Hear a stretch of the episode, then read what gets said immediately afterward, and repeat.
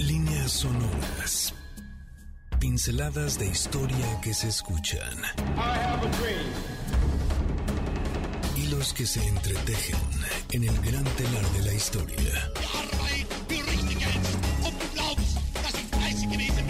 Eventos que definen nuestro presente y que nos transportarán al futuro. oh my God, another plane has just hit, it hit another building, flew right into the middle of it. Esto es Líneas Sonoras, pinceladas de historia que se escuchan con Carlos Carranza. Bienvenidos. Hola, ¿qué tal? Muy buenas tardes, amigas y amigos de Líneas Sonoras. Para nosotros es un verdadero gusto y un placer poder compartir contigo esta tarde de sábado, que además está seguramente rico, con mucho sol o tal vez con algo de lluvia, pero ya saben que esta ciudad se caracteriza por tantos cambios de clima. Es un gusto poder compartir contigo esta tarde, pero sobre todo también darle la bienvenida a nuestro gran y querido invitado, Alberto Lati. Alberto Lati, que para nosotros no necesita mayor presentación y es justamente lo que queremos platicar el día de hoy con él. Vamos a hablar un poquito acerca de todo lo que ha sido su trabajo, su oficio, su profesión, pero sobre todo esta oportunidad que nos brinda cada día de que lo escuchamos y lo vemos tanto en radio como en televisión para abrirnos el mundo y hacer cada vez más ancho la percepción de lo que las, los seres humanos hemos generado a través del tiempo y por supuesto con el gran pretexto del deporte. Así es que Alberto Lati, muchas gracias y bienvenido. Carlos, un privilegio estar contigo. ¿Cuánto tiempo llevamos ya tramando un encuentro de estos? Exacto. Se cruzó la pandemia. Se nos atravesó la pandemia. Se fue posponiendo y afortunadamente las letras siguen fluyendo, que es pues lo que nos encuentra y lo que nos pone en esta en esta sintonía juntos. Así es, porque la vez anterior que te quise invitar al programa y también a nuestro club de lectura de las auroras, del cual Claro. platicábamos hace unos minutos, eh, el pretexto fue un libro. Era la publicación de un libro en el cual tú, pues evidentemente compartías algunos aspectos que hoy vamos a hablar, pero que justamente sigue funcionando. Los libros, la literatura, el diálogo nos da la oportunidad de coincidir una vez más y de una manera u otra también abrir el mundo, ¿no? Sí, que fue para Latitudes, si mal no recuerdo. Yo pensaba que para aquí, Boria, mi novela, como sea. Ya pasaron años y afortunadamente pues sigo publicando libros, que es algo adictivo, ¿no? Uno publicas el primero con muchos trabajos, piensas que quedaste drenado, crees que tienes que guardarle fidelidad y ahí quedó. Y no, es algo que te va demandando constantemente por la pasión que representa, más allá de si terminas vendiendo decenas, cientos o miles de ejemplares, eso no cambia. Eh, es otra manera de, conectarte y de contar historias. Y pues ahora presentando Genios de Qatar, mi más reciente libro que ya iremos, ya iremos charlando. Y es lo que nos encuentra, Carlos. Así es. Dices algo que me parece clave en todo lo que nos eh, compartes en tu trabajo, contar historias. Para ti es fundamental no solamente decir que está ocurriendo algo en un cierto lugar, que pueden- podemos encontrar algunas estadísticas, sino nos vas contando las historias de todos aquellos lugares y aquellos personajes que conoces. A ver, en estos tiempos, la crónica deportiva está muy saturada de la inmediatez. Por un lado, la estridencia, a ver quién grita más fuerte, a ver quién descalifica de una manera más artera, a ver quién se hace sonar de una manera más intensa, por decirlo de alguna manera, con eufemismos. Y por otro lado, por la respuesta que ya tenemos en redes sociales y en general en dispositivos móviles del qué y el quién. Por eso para mí es más importante responder hoy por hoy el cómo y el por qué. Y a partir de eso surge lo que a mí me apasiona, que es contar historias, encontrar un storytelling, valga el anglicismo, que tenga la capacidad para no ser complejo, pero sí atajar temas complejos. Que no simplifique, pero que sí tenga una simpleza de comprensión. No sé si me explico. Así es. No terminar descafeinando los temas, pero que siga teniendo una carga de ligereza y de fluidez y circular y ser rotundo y lograr comunicar realidades, contextos, lo que pasa en distintas facetas, siempre con el deporte como la brújula o el fútbol como la brújula que me ayuda a moverme a estos temas. Así es. ¿En qué momento te diste cuenta que era necesario esto que nos dices? El tratar de compartir el escenario, la historia y el fundamento, más allá de la anécdota, de lo que ocurre, por ejemplo, a nivel cultural, en esos lugares donde tú has estado. ¿Cuándo te diste cuenta que no era suficiente con hacer justamente un reportaje periodístico, sino contar esta historia? No fue planeado, Carlos. Ajá. Más bien como el común de las cosas que valen la pena se fue dando, ¿no? Digo muchas veces con la analogía futbolera que a veces es más fácil centrar cuando el balón viene rodando y nada más es meter el empeine por lo bajo y sale mejor. Se fue dando. Eh, mi primera cobertura importante fue la Eurocopa 2000 en Holanda y Bélgica. Yo tenía 21 años.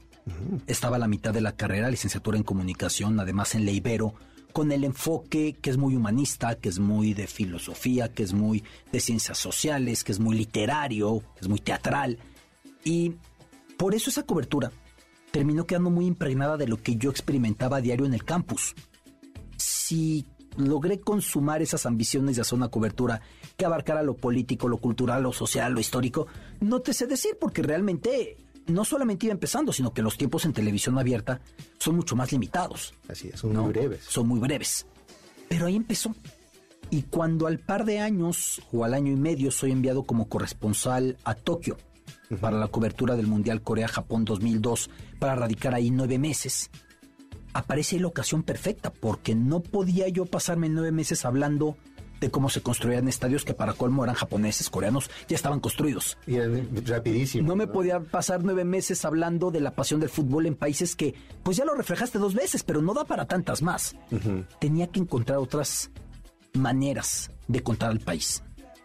Y con todas las acusaciones que a menudo persiguen a la tele abierta, de la telebasura y lo que nos meten y los cómicos y los escotes, etcétera, yo debo decir con mucho orgullo que en ese caso fuimos capaces de hacer algo que no es imaginable.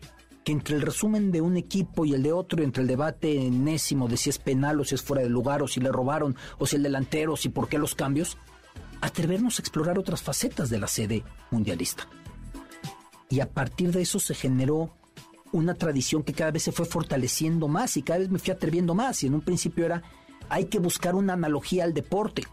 Y ya luego era, no le hace. La analogía no hace falta porque estás hablando del país que va a recibir el mega evento deportivo. Y con eso basta.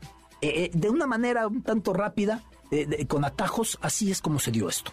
Y tú fuiste entonces descubriendo también esa oportunidad, no solamente de cubrir un momento deportivo, que a la par se convierte en un momento histórico, sino también comenzar a escribir esas historias. ¿Te diste esos tiempos para poderlo hacer? ¿Cómo fue entonces, cómo fuiste encontrando esas oportunidades para sentarte, además, en medio de tanto bullicio, ¿no? de tanto movimiento, de tanto exigencia comercial? Eh, todo esto va también de la mano de, de, la pasión lectora que yo tengo. Lo dicho con mucha humildad, porque de repente lo puedes decir y te topas con alguien que se lea al día cuatro libros y dices, bueno, no, ¿cuál, cuál voracidad lectora? No, estoy en pañales. No, dicho con mucha humildad, me gusta mucho leer. Y fui entendiendo que si yo quería transmitir estos países o ciudades de sedes de mega eventos deportivos, yo tenía que leer de muchas facetas. De la política, de la historia, de la cultura, de las letras, de, de la gastronomía, de absolutamente todo.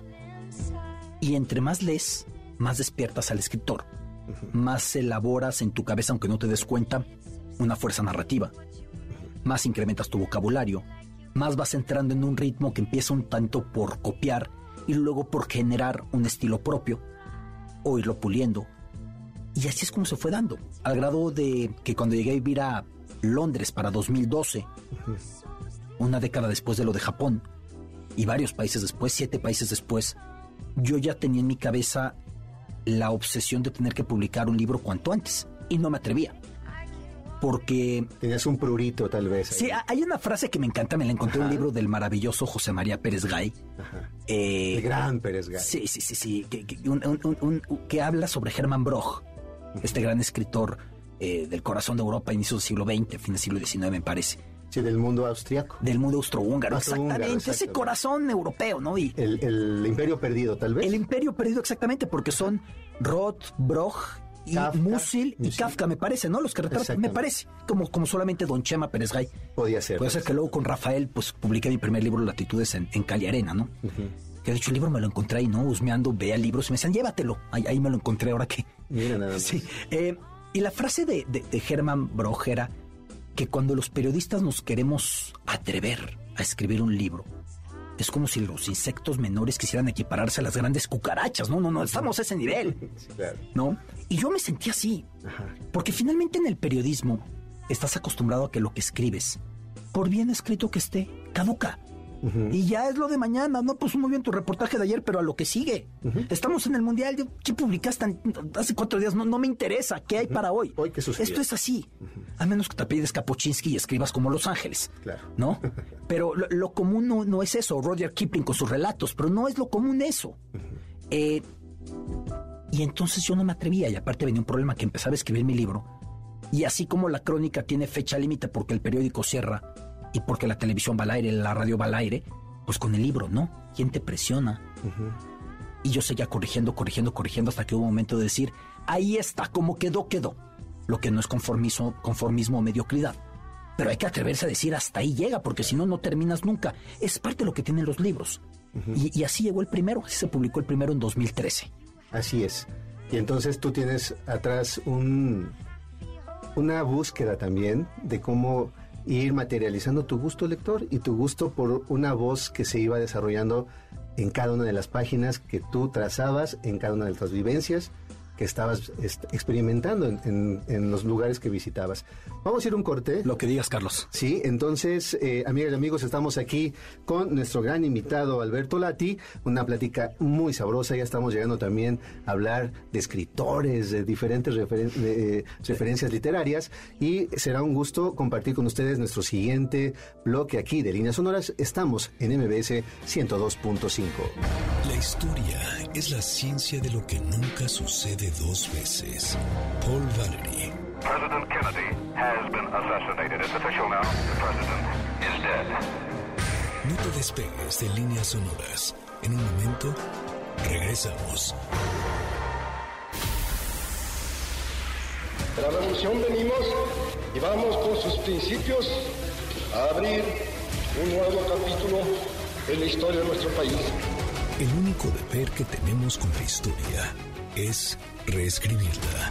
Oscar Wilde. Ya regresamos a Líneas Sonoras. Amigas y amigos de Líneas Sonoras, estamos de vuelta aquí en nuestro programa especialmente dedicado a Alberto Lati, que tiene que ver muchísimo con cuestiones de genios de Qatar, es su más reciente publicación, pero estamos hablando también de otras publicaciones y estamos hablando también de su oficio periodístico, de su oficio como escritor, porque va más allá de ser una profesión. El oficio es algo que se va desarrollando, que se va eh, multiplicando de diferentes maneras y se convierte también en una búsqueda constante por generar páginas nuevas, un estilo nuevo, personajes distintos y sobre todo el compartir de manera más eh, profunda aquello que es la experiencia de quien está desarrollando una cobertura periodística como es tu caso, Alberto. Sí, y, y que además esto es interesante lo que dices de que el oficio se va construyendo, ¿no? Muchas veces la gente me dice, no, es que yo ya estoy, bueno, yo no sé si yo estoy, yo no sé cuándo esté. ¿Acaso solamente cuando ya no esté? Valga la expresión que sea mucho tiempo, ¿no? Pero es- esto se va construyendo. Y, y- y cuando termino mi primer libro, Latitudes, del que ya hablamos, eh, de inmediato empiezo a escribir otro de crónicas, Carlos. Es lo que yo sé hacer, soy periodista, o lo que, o lo que hago menos mal, ¿no? Así es. Y de repente digo, para repetirme no tiene caso. Son otros países, son otras crónicas, son otros momentos. Pero siento que me repito. Y es cuando me lanzo a mi primera novela. Así es. Te lanzaste, te- te lanzaste de lleno a escribir una cuestión narrativa. Claro. Puramente literaria en un sentido pues muy amplio, ¿no? Sí. Oye, Alberto, ¿cómo, cómo preparas literariamente, culturalmente, tus viajes, tu cobertura, tu trabajo? Porque haces referencia hace unos minutos de que te dedicas a leer cuestiones de política. Sí. Y es más que lógico, hay que saber a dónde llega uno. Cuestiones culturales, artísticas. ¿Qué tanto tú vas buscando en autores, en libros? ¿Cuáles son esas coordenadas que tú vas desarrollando para llegar a un país y saber en dónde estás? No hay libro que me estorbe para una cobertura. Necesito saber todo lo posible sobre el país. Dicho desde la humildad, es imposible saberlo todo, hombre, por favor. Pero me voy llenando de toda la bibliogra- bibliografía posible. Eh, voy haciendo archivos muy claros de los temas que me parece que puedo explorar más y puedo investigar a través de internet o cuando ya esté en el lugar recorriendo calles. Tengo claro que por mucho que leas, si llegando no recorres calles, no sirve. Tengo muy claro que por mucho que recorras calles, si no tienes información, no sirve. Eh, entonces creo que es un matrimonio perfecto para un periodista hoy por hoy. Ir muy armado en eh, lo que te dieron las letras, en todo lo que investigaste, pero después sí recorrer. Yo repito que desconfío de los periodistas con los zapatos bien boleados, ¿no? Y no, por, no, no porque no me gusta alguna presentación o la higiene, no, no, no. Un periodista tiene que ir a caminar, y a caminar, y a caminar, y a caminar. Luego los ves con zapatos italianos de punta muy incómoda. Dices, no, este no ha caminado ni media cuadra porque ya se hubiera, ya le hubieran salido dos ampollas, ¿no? Exacto, exacto. Eh, para mí es muy importante eso. No irme a la primera. Es muy cómodo con lo que el taxista te dijo de camino del aeropuerto al hotel. Decir, esto es la realidad del país que va a recibir los juegos. No, no, no, no, no. Hay que buscar muchas voces, constatarlas, refutarlas, explorarlas, buscar entre líneas. Y se va generando algo muy disfrutable, ¿no? Y tú, cuando llegas entonces a estos lugares... Y el idioma. Exacto, lo que te voy a decir. Experimentas el Sí. lenguaje, el platicar con la gente, que a lo mejor te van diciendo ya los modismos, formas muy específicas de expresión, y tú te vas enriqueciendo porque al mismo tiempo se va ensanchando ese mundo que tú estás descubriendo. y cuando menos te das cuenta estás impregnado completamente. Eh, para mí los idiomas son un mecanismo muy bueno, no solo para que me den la comida que yo quería. Hombre, en Qatar el 88% de la población no es catarí. En inglés te mueves perfectamente en Qatar, pero hace falta entender árabe para lograrte meter a lo que representa el llamado a la oración, para meterte a ver lo que representa el Corán que tiene que ser recitado en su forma original, para meterte a entender las frases, los insultos, todo lo que, lo que se mueve, ¿no? Sudáfrica es un país unificado por el inglés, un país que en su mismo himno tiene cinco idiomas. Pero el Zulu yo necesitaba entrar. Sí, para entender sonidos muy raros como letras como... No, por ejemplo, eso ya, eso llama la atención. Pero también para entender cómo estructura una persona en Sudáfrica. ¿Cuál es la sabiduría detrás? Y eso para mí es muy útil para meterme a una, a una cultura, aparte de lo que, lo que proyecto a mi audiencia, sí, sí es credibilidad, estás, estás hablando el idioma del lugar en el que estás, pero lo que proyecto hacia la gente que quiero que me abra los brazos y me permita entrar a su mundo. Si Entrar a su llegas casa. hablando su idioma, es otra cosa. Totalmente. Fíjate que estoy recordando también esta diferencia que a veces es sutil entre alguien que simplemente hace el turismo, Sí. alguien que simplemente cumple con su trabajo para hacer una cobertura, pero alguien que viaja. Este eh, sentido y este significado muy del siglo XIX, del siglo XVIII, que es justo meterte a las calles, platicar con la gente, comer lo que ellos comen, y no solamente lo que te ofrece un hotel, sino es eso, ensuciarte los pies, ensuciarte los zapatos y experimentar de manera distinta lo que tú quieres transmitir a tu audiencia. ¿Qué, qué, qué sorpresas te has llevado cuando llegas a estos lugares? ¿Cuál ha sido tal vez también el, el- el gran- la gran barrera cultural con la que te has enfrentado? A ver, o sea, sí, sí lo que dices es muy de flaner, ¿no? Muy a la Dickens, ir recorriendo y recorriendo y recorriendo por el gusto de recorrer. Te llevas muchas sorpresas. Yo estuve en Rusia sin hablar ruso. Y mi opinión era lo más negativa posible, más allá de cuestiones políticas, ideológicas que ya son demasiado anacrónicas. La guerra fría terminó, no le avisó, no- a mucha gente no le avisaron. Exacto. ¿no? Eh, eh, pero regresé a Rusia hablando ruso. Y de pronto cierta vez estoy en Siberia y una persona me escucha hablando ruso y me dijo, ¿de dónde eres? De México. Me dice, es la primera vez que puedo hablar con una persona que no es rusa. Mira. Y empezamos a conversar y me quedé impresionado porque vi, tuve otra visión de Putin. No de apología, ni del totalitarismo de decir, oye, fíjate bien. La... No, no, no, de tratar de entender por qué es recibido como es recibido. Lo que esta gente escuchaba cuando era niño, los recuerdos de del stalinismo y de la era eh, zarista, y te permite comprender muchísimo, ¿no? Las paranoias con las que crecieron de una manera amistosa, no maniqueísta, porque estás con un ser humano que también te está contando, no, tuve un problema porque no tenía dinero, la medicina para mi hija. Seres humanos como tú, como yo, como cualquier persona que nos escuche. Pero tratar de hacer que los seres humanos sean de carne y hueso cuando hago estos relatos. Eso para mí es muy importante. O lo que pasó en Brasil en la Copa Confederaciones 2013, que es un cisma, yo lo ponía en mi libro como la canción de R.E.M. de Losing My Religion, ¿no? O sea, los brasileños protestando contra el Mundial es como si en el Vaticano protestaran contra tener papa. Exacto, contra ¿no? la religión misma. Sí, claro. Eh, lo que pasaba, lo que se movía en ese Brasil.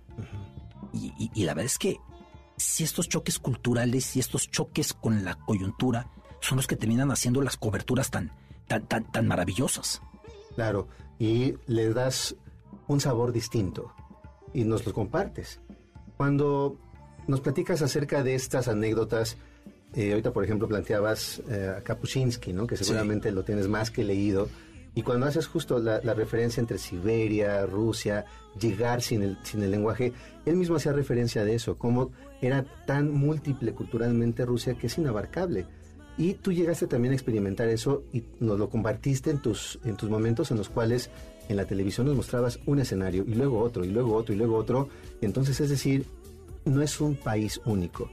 Los seres humanos son tan diversos como nosotros mismos. Es que un país que hace frontera de un lado con Japón y al otro con Polonia no puede ser un país único. Exacto.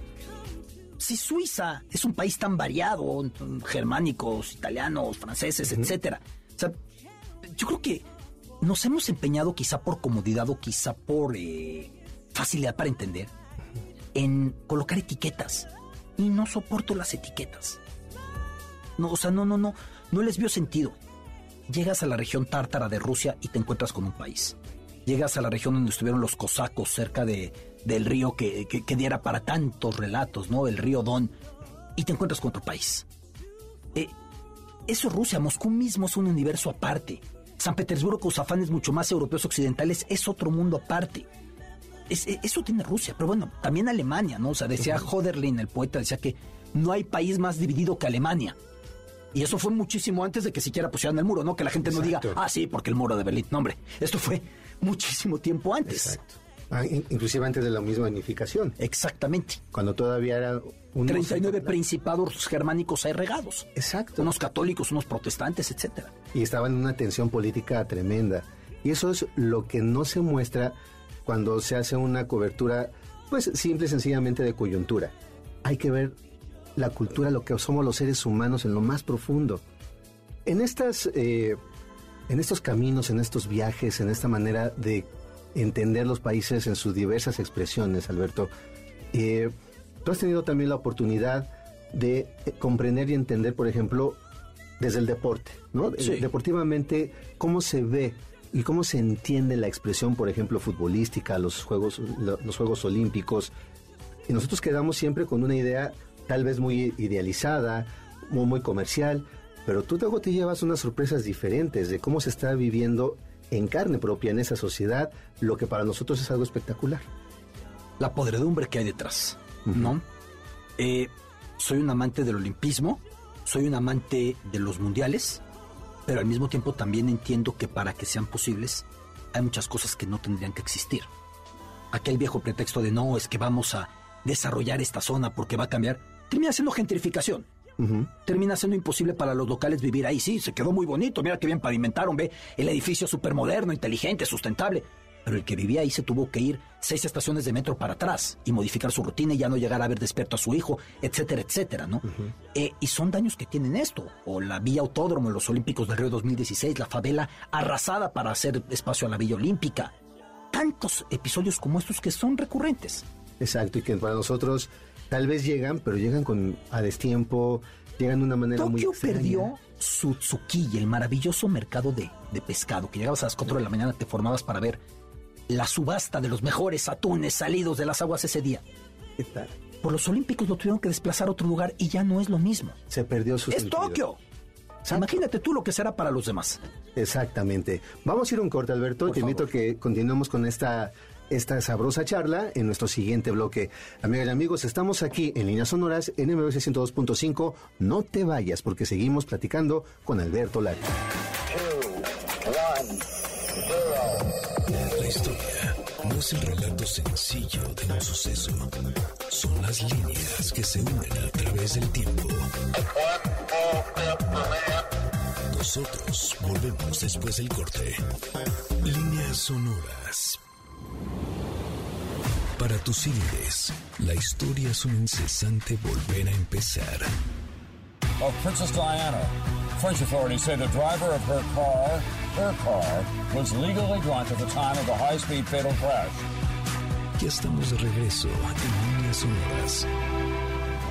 Estamos de vuelta aquí en Líneas Sonoras en MBC 102.5. Ojalá estés disfrutando la tarde tanto como la estamos gozando nosotros aquí, tanto Alberto Lati como aquí Carlos Carranza, su servidor, y estamos compartiendo unos momentos extraordinarios, descubriendo tal vez algunos datos, algunas anécdotas de Alberto que por supuesto hoy es el momento de que le estemos gozando, le preguntemos muchísimas cosas y que además tomemos como pretexto, claro, no solamente su trabajo y su oficio, sino por supuesto la, eh, los libros que él ha publicado a lo largo ya de tantos años y que el día de hoy pues nos va a venir a platicar también de Genios de Qatar, ilustrado por Barrilete Cósmico, editado por Plan B. Pero antes de llegar a su libro, quisiera hacerle otras preguntas, Alberto, ya una forma mucho más curiosa. Por favor.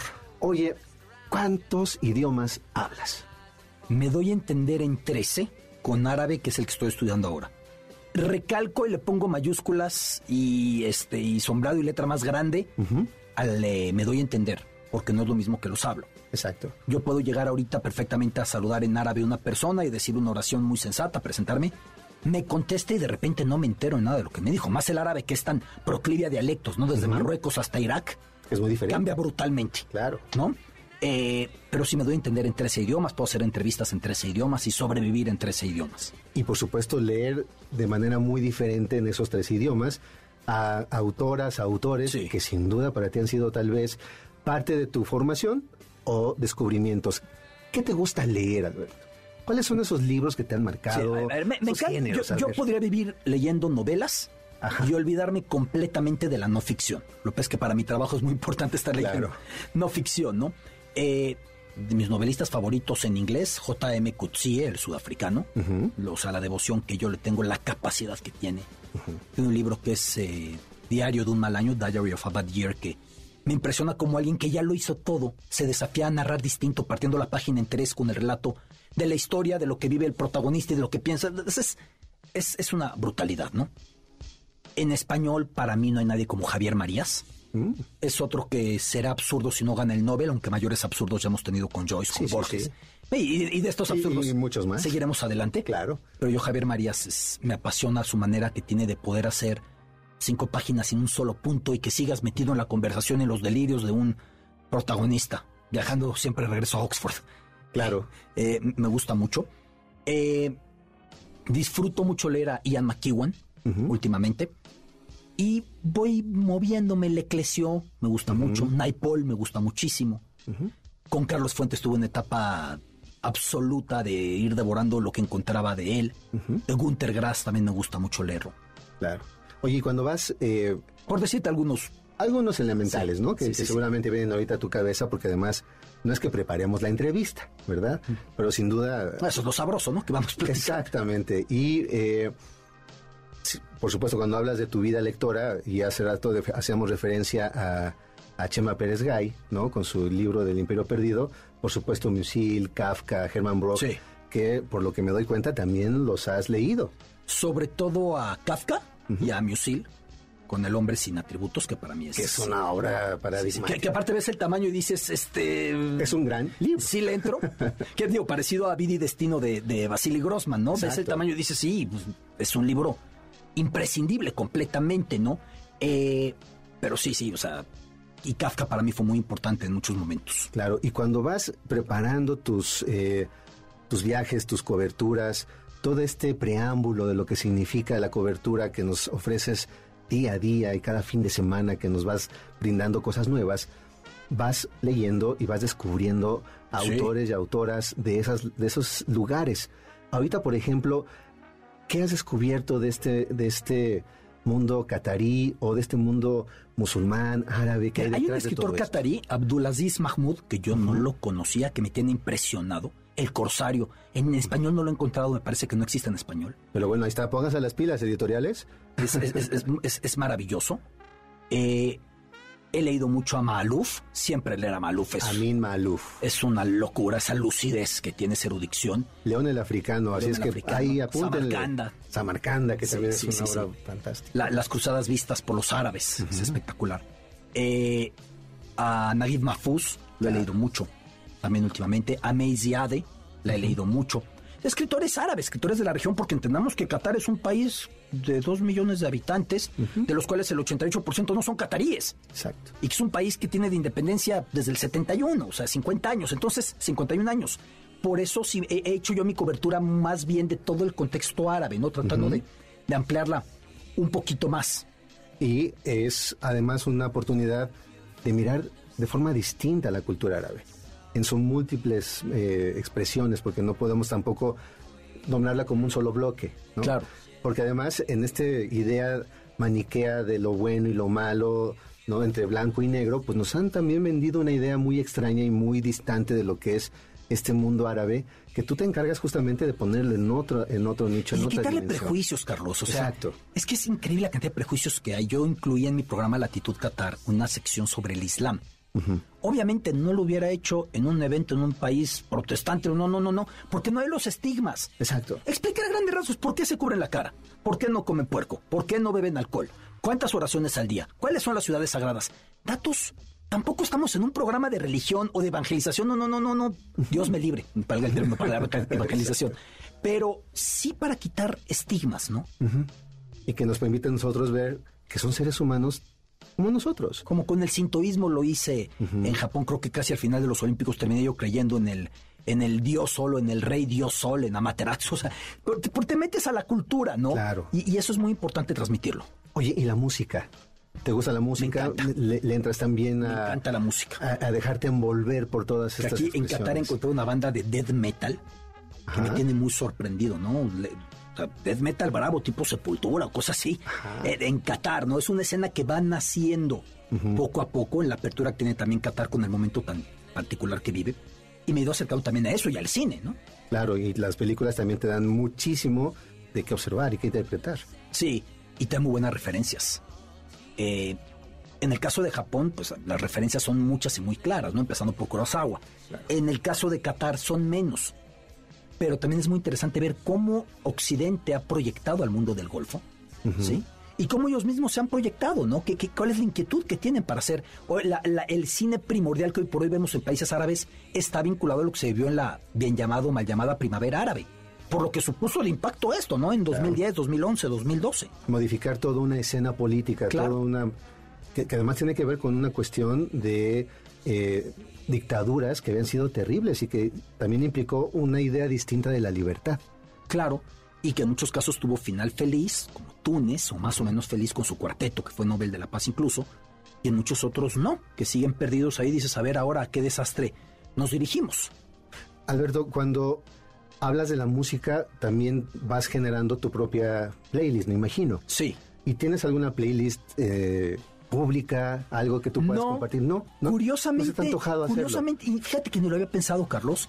Y mira que de otras épocas y coberturas de Alemania, de Grecia, sí, de Japón, sí fui conociendo muchas bandas muy variadas, ¿no? En mi programa de Latitud Tokio, la gente le daba risa que presentaba yo bandas de hip hop en japonés, ¿no? De reggae en japonés, o unas que era el, el kawaii metal, como le llaman allá, lo kawaii es lo lindo, lo cute, que a los japoneses les encanta, ¿no? Unas niñas muy bien peinaditas que hacían coreografías, pero con acordes de guitarrazos guitarras, pesadas.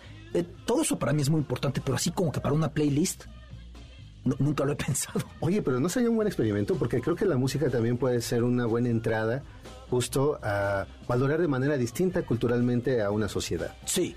Y, y que además te permite entender muy bien el momento de una sociedad, ¿no? Con lo que se proclama, con lo que se, con lo que inquieta a la gente. Así es que ahí está la invitación, Alberto. Creo que al menos yo te lo podría agradecer y creo que todos los que estamos aquí en la producción, mira, todos dicen por supuesto, porque, porque difícilmente nosotros nos vamos a poder quizá, y, y nuestras amigas y amigos de líneas sonoras, pues tener tal vez esa posibilidad y ese bagaje y esa, esas coordenadas para decir, ¿y ahora qué escucho? Claro. ¿no? En Qatar, ¿qué podría escuchar?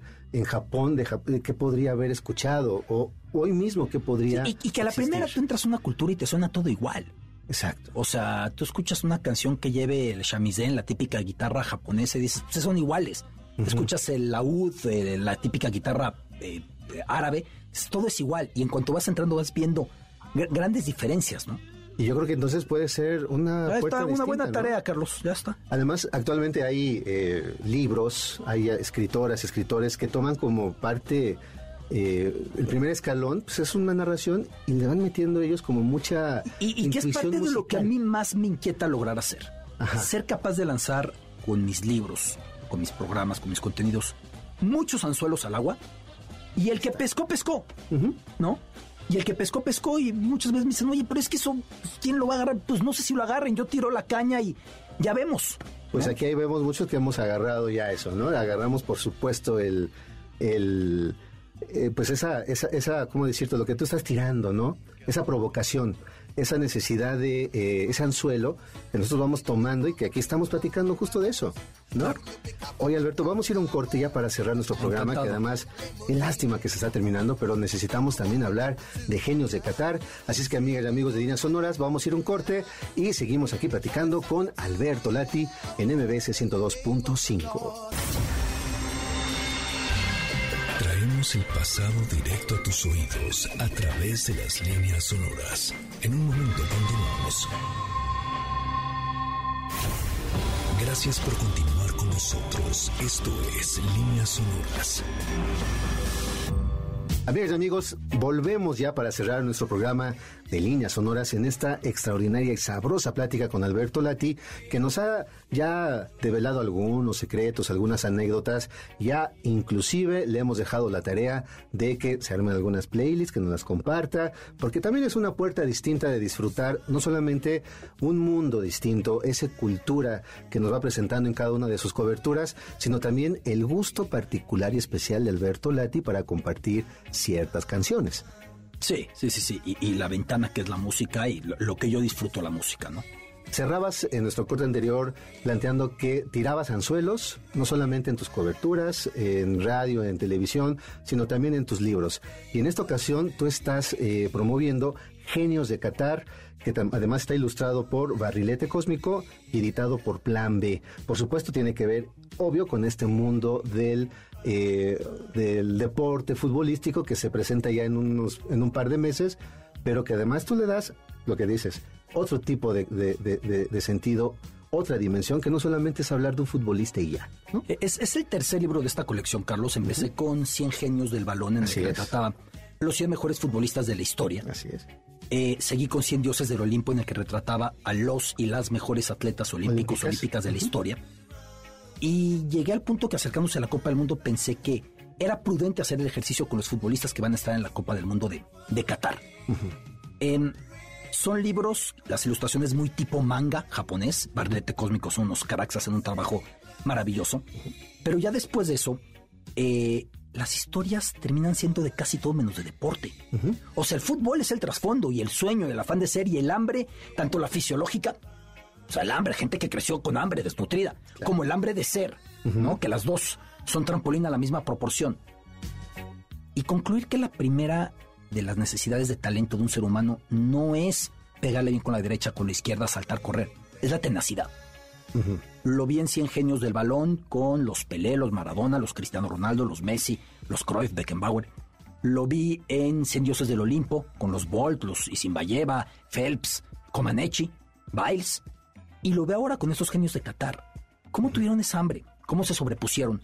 ¿Cómo, pese a haber llegado a la consolidación muchos de ellos a los 18 años, tuvieron etapas de rechazo? Tuvieron tentaciones de claudicar, de renunciar, de decir no sigo, de decir no puedo con este obstáculo. ¿Y cómo se sobrepusieron? Por eso yo creo que ha sido también recibido por los niños esta colección. Me llamaba la atención que por ahí me decía un papá la otra vez afuera de Fox, oye Lati, mi hijo ya está hablando como tú. No, no creo que eso sea tan bueno, señor, pero eh, cuando hice 100 genios del balón no era para niños. Los relatos no son infantiles. No, no, no. Y lo recibieron también los niños y me cuentan los papás que se sientan con los niños a contarles una historia diaria. Y cómo lo disfrutan y cómo se inspiran y cómo termina el niño diciendo, es que si él pudo hacer eso, yo puedo ser ingeniero, yo puedo hacer esto, yo puedo... No es de autoayuda, no es de motivación, pero termina inspirando, ¿no? Y para mí eso tiene un valor muy especial. Claro, porque además tú haces referencia a esos genios, a esos grandes deportistas que pudieron sobre, eh, sobreponerse a algunas adversidades o adversidades tremendas, complicadas, pero también hay mucha gente a su alrededor.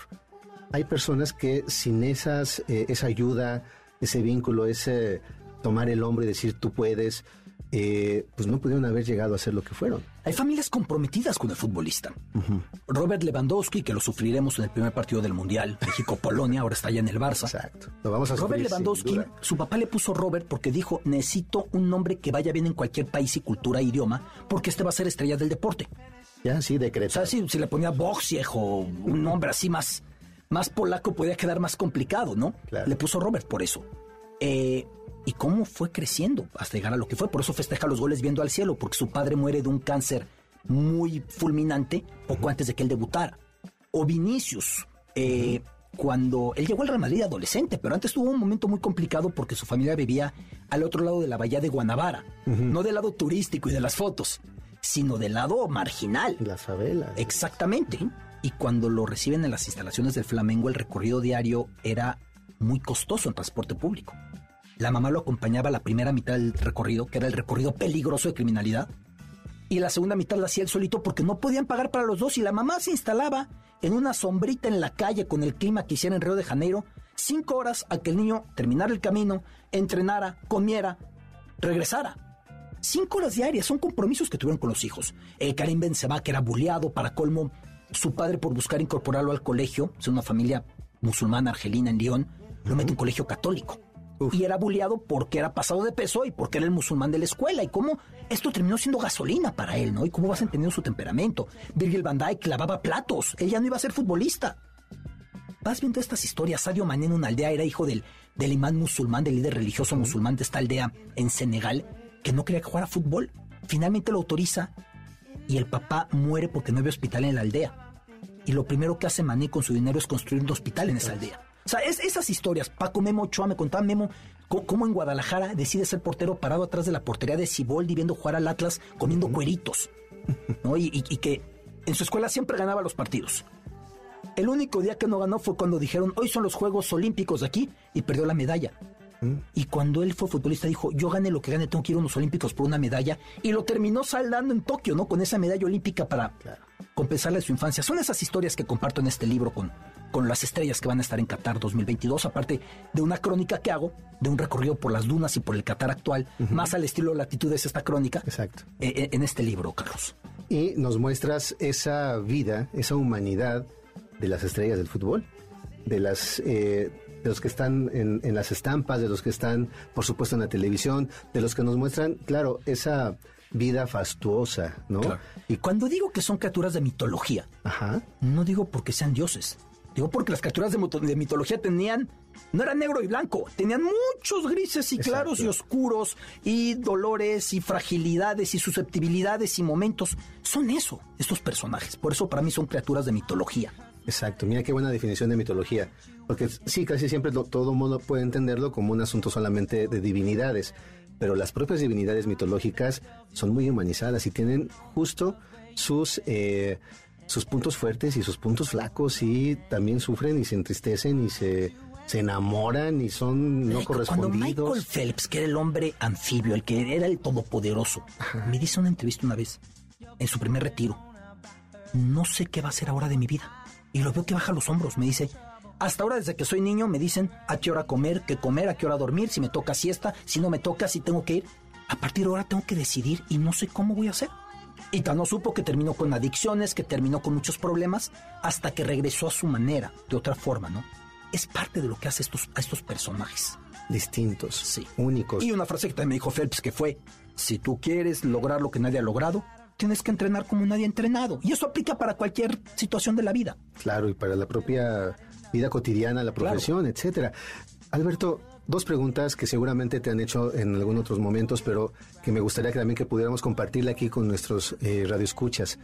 Eh, en todos estos personajes que tú fuiste leyendo, investigando, o también en los personajes que has eh, podido entrevistar, ¿quiénes son los que más han dejado un impacto en ti, una impronta que podamos decir inolvidable, que tal vez hayan sido un parteaguas, porque muchos te pueden, ¿no? Este, dejar un buen sabor de boca, te pueden llevar a alguna a, a vivir buenos momentos, pero hay otros que sí dejan una marca especial.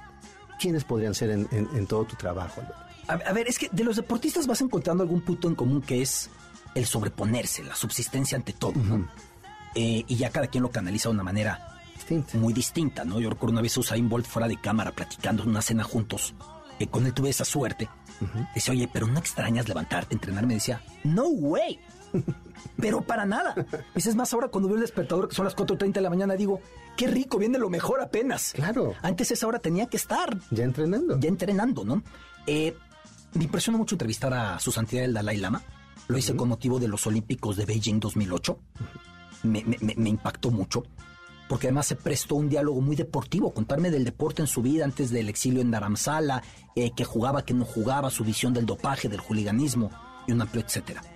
Eh, de escritores, me acuerdo perfectamente ir a la casa de Nadine Gordimer en Johannesburgo Nada más. que me recibiera con una casa llena de perros y que me fuera ella compartiendo sus traducciones al español muy emocionada y su cariño y devoción por Carlos Fuentes, hablaba de Carlos Fuentes y se reía completamente. Yo creo que hasta le gustaba a la señora en paz descanse porque hablaba de Fuentes llena, Con idolatría. con idolatría. Sí, de cómo podía ser que Fuentes no tuviera el Nobel, etcétera, etcétera. Eh, pero bueno, esa entrevista empezó muy mal porque de tanto que leí, a la primera pregunta le digo, en este libro usted plantea que tal y tal. ¿Really? Yo no me acuerdo haber dicho eso, qué raro que te pareció. Pues, qué, qué- qué buen inicio de partido, ¿no? Ya me metieron gol. Hay que, hay que levantarse. Y, tuvi- y pudiste sobreponerte y entonces a vivir de una manera distinta la entrevista. Sí, claro. O John Katzenbach, por ejemplo, que no, no, yo no lo leía tanto, pero es un tipo que te envuelve, ¿no? Y, y me acuerdo que estaba tan fascinado hablando conmigo de béisbol que terminando la dedicatoria fue gracias por la mejor entrevista de mi vida. Vamos juntos a Fenway Park. O sea, ¿Y a qué personaje histórico te hubiera encantado entrevistar, Alberto? Nelson Mandela, cuando viví en Sudáfrica, lo intenté por todas las vías posibles. Me quedó la tranquilidad, entre comillas, de que más cerca no pude llegar a su nieto, a su secretaria, a su abogado, etcétera, pero ya no daba entrevistas y ya no pudo ser. Pudo ser con Desmond Tutu, pudo ser con eh, de Klerk, el hombre que liberó a Mandela, pudo ser con eh, Nadine Gordimer. No pudo ser ni con Mandela ni con Coetzee, mi escritor favorito, imagínate. Porque aparte ya vive en Australia y no es un tipo tan dado a tan dado a contacto con medios, ¿no? Claro. Oye, y cuando escribes Genios de Qatar, que obviamente nos estás planteando que va más allá de la figura pública que todos observamos en el futbolista, y como lo hiciste también en, en Cien Genios del Balón y en los Olímpicos, eh, ¿de quién más te gustaría escribir de esta manera, Alberto? Uy, es que es increíble que no tienen que ser deportistas. Estas historias en cualquier persona, en cualquier esquina, te las puedes encontrar. Lo que cada quien ha pasado desde su infancia para llegar a, a donde esté. No tiene que ser al estrellato, no tiene que ser al récord, no tiene que ser al título de, de goleo. Pero bueno, eh, entre más si voy explorando estas historias y voy en mi tercer libro, más me quedan las ganas de seguirlo haciendo, ¿eh? Y encontrarte con otros personajes que Porque tal aparte vez... si es muy a la Tolstoy, todas las historias son diferentes. Es lo que te iba a decir. Quizá por infelices, no lo sé. Sí, porque además no todos tienen que terminar de una manera increíble, ¿no? Te has encontrado seguramente La historia de tremendas. Garrincha a mí me cautiva especialmente. Pude entrevistar a Elsa Soares, a su viuda, la reina del y de la samba, una voz hermosa. La historia de George Best, otro trágico. Pude entrevistar a su hermana Bárbara, que contribuyó al capítulo que le doy en Cien Genios del Balón, otro trágico. Otro trágico. Vidas con todos sus claroscuros. Alberto, vamos a tener que cerrar ya nuestro programa. Es una lástima, pero ¿qué te parece que te voy a dejar dos invitaciones? Por Primero, que sí nos regales esas playlists en Spotify o en donde tú quieras, ¿no? Y que tal vez hagas un, eh, un experimento, tal vez leyendo algo con música, musicalizándolo de una manera distinta, no como eh, a veces se hace, ¿no? Que no- se escoge una canción de manera impensada y se coloca. Tal vez hacemos una lectura diferente, ¿te parece? Me encanta. Y otra invitación es que cuando termines ya tu cobertura de Qatar, que regreses aquí a Líneas Sonoras y nos platiques cómo te fue. ¿Qué tanto pudiste descubrir? ¿Cómo fue el Mundial? Pero ya desde una vista distinta de no nada más aquellos que somos los que disfrutamos el fútbol, ¿te parece? Me va a encantar, Carlos. Gracias. Un privilegio platicar contigo. Me podría seguir dos días. No, yo también aquí podemos seguir. Así es que por favor, apaguen la radio. Nosotros nos vamos a seguir aquí. Vamos a sacar las cervezas, lo que sea, para seguir la plática. Pero quedan estas dos invitaciones. Y por supuesto, mis queridas amigas y amigos de Líneas Sonoras, acérquense a Genios de Qatar, escrito por Alberto Lati, ilustrado por Valete Cósmico, a 100 Genios del Balón y el también el, el segundo volumen que es Cien dioses del Olimpo. 100 Doces del Olimpo, que tiene que ver precisamente con el mundo de las Olimpiadas.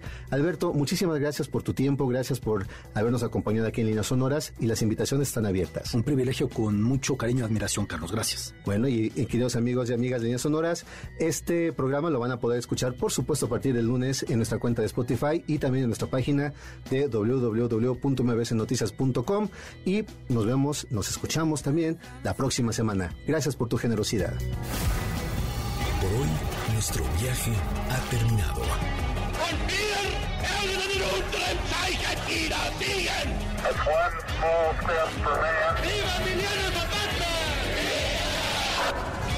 Esta máquina del tiempo volverá a despegar la siguiente semana. Los esperamos aquí, en líneas sonoras, pinceladas de historia que se escuchan. Martin Luther King 20 minutes ago died.